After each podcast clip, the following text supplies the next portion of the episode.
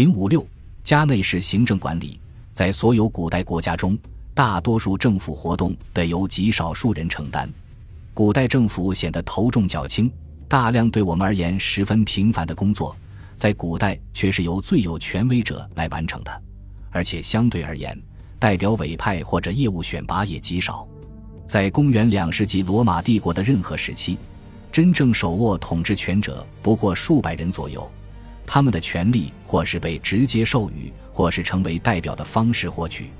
理论上讲。整个政府的重担就落在这一小撮人身上，实际上，却有某些元老感到自身的尊严应该反映在所负责的事务上，因而他们不应该去争论琐碎或者自贬身份之事。但另一些元老却认为，对国家每个角落事无巨细的彻底关注，乃昔日政治家们的伟大理想。面对一份公元前二百二十年通过的针对洗衣工人的监察管理规章。老普林尼曾满怀崇敬之情的惊呼：“我们祖先多么在意每一件事！”证据显示，普林尼的看法在当时颇为流行。如果一个问题引起了官方的注意，那么只有在最高层才能对此有所决断。其结果是，皇帝及其高官，还有行省总督们在例行的常规司法活动上耗费了大量时间，而且有明文记录显示。次要的行政管理决策也往往取决于很高级别，甚至要上达皇帝一级。某些信件流传至今，通信者为罗马帝国中数量极少的决策者，他们讨论的却是些微不足道的小问题。于是，这种状况的另一结果是，无疑还有数以百计甚至数以千计的事情，本来跟那些引起决策者注意的事情同样重要，却只能不了了之。帝国统治者极不情愿增加官员职位，也无意使政府事务复杂化。他们很少制定长期计划，即便偶尔有新的行政管理措施出台，那也是为严重危机所迫。于是，不堪重负的官员们自然会向助手们寻求帮助。这些助手之中固然有骑士和受庇护的自由平民，但在一个奴隶制社会里。非自由民彻底的忠心与顺从，则提供了更多、更广泛的潜在价值。我们现在所关注的是那些授予家庭内部但运用于公务的官方角色。在所有行政官员中，皇帝是负担最重的。费尔古斯米拉以确凿证据证明了皇帝对某些特定事情的详尽关注，以及皇帝实际上对于所有事务都要单独承担责任。由于事无巨细皆需负责，皇帝完全没有剩余时间去酝酿我们所谓的方针政策。皇帝的方针政策就是开始处理自下而上达到自己面前的所有申诉、请愿、使团等等事务，因为人们对皇帝行事的唯一期望就是作为一位裁判。至于政府的全局事务，如教育、经济、军事、行政等，则只是偶尔占用皇帝的精力。皇帝对这些事务的处理，实际上也毫无章法。尽管如此，还是有大量归皇帝支配的物资需要一定的管理。于是，我们在皇室家庭内便发现了最明确的范例，即行政官员的私人侍从获取了公共事务的职责，并由此拥有了巨大的政治权利。某些共和国后期元老也拥有如此巨大的财富，他们信赖门下的奴隶或者被侍奴。结果，这些奴隶与被侍奴们便控制了富可敌国的大量金钱或者大片土地。自然，该现象亦千真万确适用于奥古斯都皇室，因为奥古斯都本人的地产与财富毫无疑问是帝王级别的。尤利亚·克劳迪皇室的私有地产有很大部分是奥古斯都分配给自己家族的份额，其中最重要的是分给里维亚和小安东尼亚的部分。还有的是利用政策之便，通过继承与没收等手段积累起来的。由于卡利古拉、尼禄、图密善、康茂德和塞普提米乌斯·瑟维鲁斯对罗马上层阶级的摧残，这些皇家遗产使得皇帝控制了帝国之内相当大比例的地产，其控制手段为直接的所有权，而非利用政治法令的简单政治性控制。所有权所需要的是一种不同类型的行政方式，而且是一种演变极快的行政方式。此外，还存在其他因素。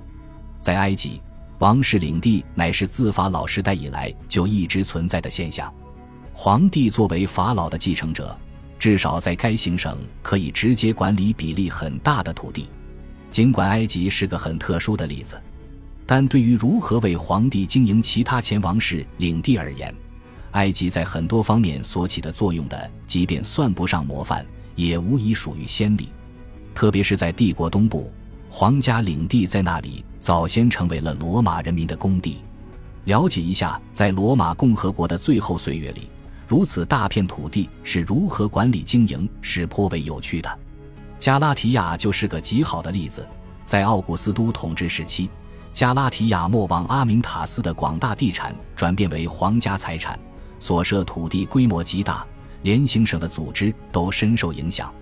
皇家地产的监管者拥有极大的潜在实权。这方面最明显的例子就是某些有着明确地理边界的地区。如当时被称为色雷斯切索尼斯的加里波利半岛，该地就成为了一处单一的皇家财产。在这类地方，皇帝代理人们行使职权的方式必定与行省总督们有所不同。我们知道一个例子：提比略在位期间，在犹太省的一名皇帝代理人自作主张地对罗马士兵下达命令，就如同自己拥有统治权一般，结果该代理人受到惩罚。如我们将看到的，这样的许可很快就规范化了。在阿非利加省，皇家地产达到了最大规模。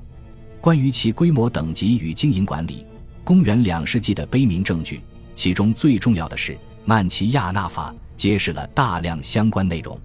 皇家地产遍布于所有行省，除农业用地之外，还包括矿山、采石场、森林等。而且，皇帝们扩充自身产业的步伐也颇值得注意，特别是塞普提米乌斯·瑟维鲁斯，他在各行省中大大增加了皇室的财富。来自西班牙南部的油罐上原有的私人印记被皇家印记所替代，该现象有力揭示了皇帝如此扩展财富的步伐是何等突然、何等彻底，以及如此所谓在经济上的重要程度。这些地产上的居民与皇帝之间分隔着由代理人与管家等组成的等级系统，但这些居民完全有同样的机会，像普通行省居民一样通过总督申诉或者请愿。当然，也可能像普通行省居民一样缺乏如此机会。很自然，皇家财产管理者的头衔应该来自共和国的官员职位，但代理人依然是个司法术语，而且对罗马人而言。以代理人一词称呼公共行省的总督，听起来相当怪异。这一职位由克劳迪乌斯首创，授予较小骑士行省的总督。此举很明显背离了奥古斯都政治变革所秉承的谨慎传统主义策略。这类总督此前曾被称为长官，这可谓非常准确的称谓。其他拥有创新头衔的官员，有时也会出现在其他政府部门。他们的身份，或者是作为元老行使公务的助手，比如帮助打理罗马市政管理的各个方面；又或者是作为行省特使的财政助手。这类特使管理的行省是为皇帝行省，因为皇帝一级元首身为前执政官总督，必须委任代表在这些行省行使总督职责。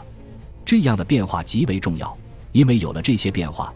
最初的家内制度才有可能在之后两个世纪中成长起来，形成我们称之为代理人服务的制度。通过该制度，一个骑士等级的人能够在行省与罗马城中出任一系列重要政府职位。他可以负责各种各样的皇家任务，从掌管整个行省到经营矿山。他还可以担任元老们行使公务的助手。发展到最后。在任何时候都有一百七十个左右的此类职位，这也正是罗马之卓越行政，或者说这头难以捉摸的野兽之所在。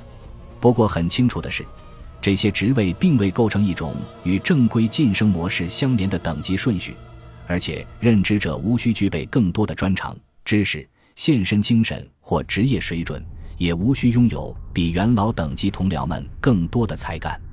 对他们的期望同样包括在司法与财政方面的小心谨慎，但不包括真正的务实和效率，因为这些品质完全不是贵族行政官员之所需。一位阿尔卑斯山某地区的代理人描述自己的工作为监督法律的执行，并落实皇帝们的利益。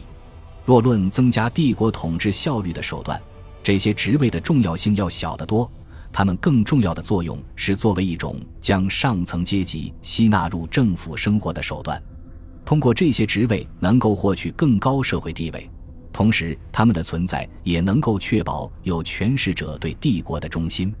因此，我们怎么强调如下观点皆不过分：罗马最伟大的执政艺术不在于其卓越行政，而在于其吸纳能力。如此一来，这些问题就很重要了。这些骑士等级的代理人是什么人？他们又来自何方？至于他们做了什么，倒不是特别要紧。认识到这一点。我们对于想象中罗马官僚制度的追溯，就应该转向其他领域。一位新晋的学者声称，我们所说的帝国行政部门，用来指代那些凯撒的被士奴和奴隶更合适些。同样，共和国时期的元老也依赖自己的奴隶与被士奴，这为后世的凯撒们提供了先例。奥古斯都及其继承者的家内成员获取了巨大权力。尤其在克劳迪乌斯与尼禄统治时期，元首的家内奴仆对元首的恶劣影响可谓众所周知。元首的被侍奴使用的头衔来自他们的主要职务，如信件秘书、会计秘书等，诸如此类。因为这些头衔与皇帝关系紧密，如果其他人在家中也使用同样头衔，会被视为谋逆。由于人们对这些元首奴仆所表现出的敌意。他们的职位后来逐渐改为全部由骑士等级者充任。尽管如此，皇帝的家内奴仆及所谓凯撒的家内成员依然有着极大的势力。斯塔提乌斯的两首奉承诗歌使我们可以一窥这些人所拥有的职权范围。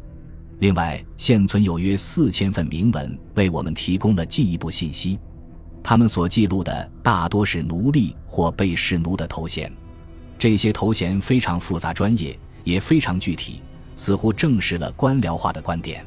然而，人们对被侍奴的敌意却使得此类观点颇为可疑。皇帝如果随心所欲把重要任务委派给自己的被侍奴，则可能严重违背民意。因此，我们应该以更挑剔的态度看看凯撒的家内成员们实际上干了些什么。有一点很清楚，他们获得了技术情报的控制权。奥古斯都留下了一张能提供报告的被侍奴与奴隶名单，某些被侍奴因这方面的贡献而受到斯塔提乌斯之类奉承者的赞扬。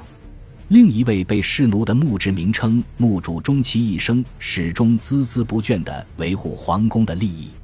不过，如此奉献精神并不能保证行政管理的职业水准，而且若论重要性、数量以及性质。被侍奴行政人员所处理的事务，必须跟担任公职的元老或骑士所处理的没有差别。无论如何，被侍奴们所从事的行政管理工作，像他们的上级一样是世俗的。有关这个问题，下一节政府与文学将会说明。被侍奴们的抄写、写作、记录以及信息传递工作非常重要。正如一位研究该课题的专家所言。秘书们无疑是行政机器中必须的零件，但在混乱纷杂的环境中，与其他要素相比，宫廷服务对罗马帝国的有效运转有着重要意义。然而，有关这个问题，我们有必要问：这些秘书们在其中发挥零件作用的机器究竟在哪里？被侍奴们并没有创建一套行政框架，他们也并不是为经营帝国而从事真正艰苦工作的人。被侍奴们所占有的各种头衔，无论是尊贵还是谦卑，皆具有误导性。实际上，他们仅仅反映了皇室生活中被侍奴在皇帝身边所扮演的角色，而这也决定了被侍奴们的地位。因此，举例来说，艾比克泰德对为皇帝到辩护而身居高位者充满了道德义愤，但他本人的地位就体现了这一时代的重要真理：他是著名哲学家。尽管不算传统意义上的哲学家，而他的身份却是被侍奴，他的主人则是皇帝的被侍奴。成功的皇帝进士普遍是罗马世界上流社会的一员，或者说他们渴望成为上流社会的一员。他们参与罗马文学与知识的栽培活动。当时的铭文表明，各种各样与宫廷无关的活动中都有皇家被侍奴的身影。跟所有有权势的罗马人一样，被侍奴们只是以一种业余和兼职的方式致力于政府事务。当他们如帕拉斯与纳尔吉苏斯一般爬上国家资政高位时，身份是皇帝的友人、顾问与心腹，而非专家官僚。这是因为到了帝国后期，皇家奴仆已经像侍从长一样，其私人权利获得了合法的公共职能，这使得此时的宫廷开始具有了中世纪色彩。恭喜你又听完三集，欢迎点赞、留言、关注主播，主页有更多精彩内容。